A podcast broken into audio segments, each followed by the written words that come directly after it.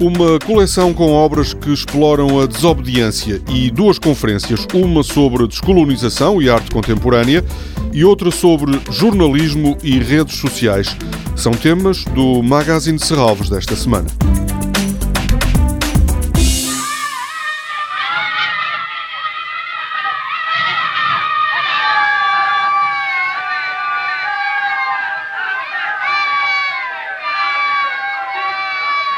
Zero em Comportamento é a nova exposição no museu com obras da coleção de Serralves.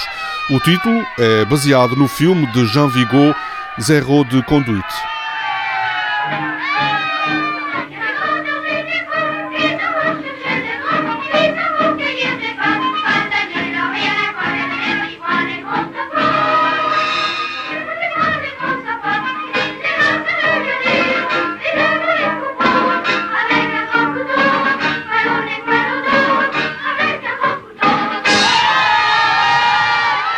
Neste filme de 1933, os alunos de um colégio revoltam-se contra as regras impostas por professores tirânicos. As obras, na exposição Zero em Comportamento, mostram gestos de desobediência a instituições como escolas ou museus.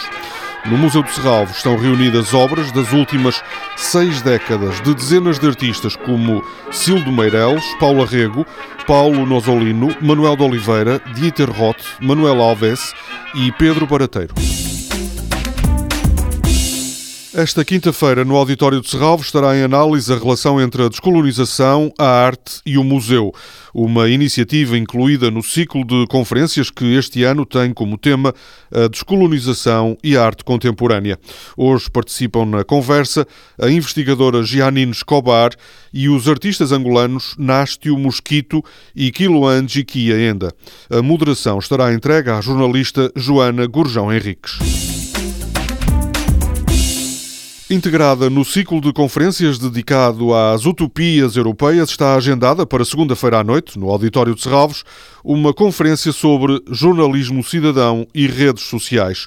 As notícias falsas, os riscos do populismo e a importância de uma informação credível para as democracias são algumas das questões abordadas.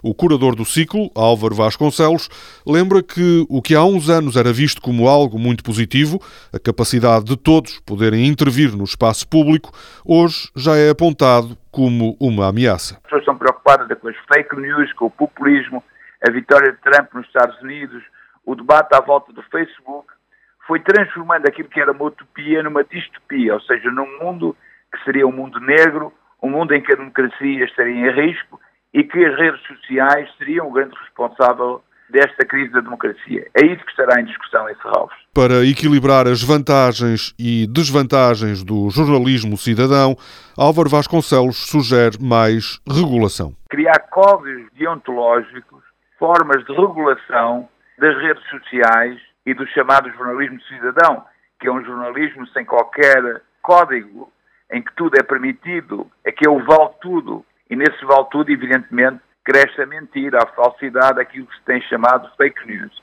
Por outro lado, há a possibilidade do jornalismo, o jornalismo dito tradicional, que é mais regulado, que é mais responsável em princípio, que tem códigos deontológicos bem claros, que esse jornalismo se adapte a um mundo em que os cidadãos querem ter uma maior participação.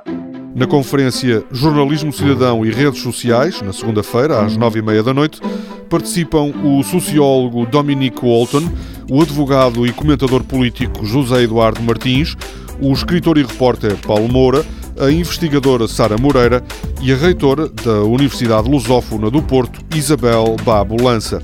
Toda a programação pode ser consultada em serralvos.pt ou na página da Fundação no Facebook. Este programa pode também ser ouvido em podcast.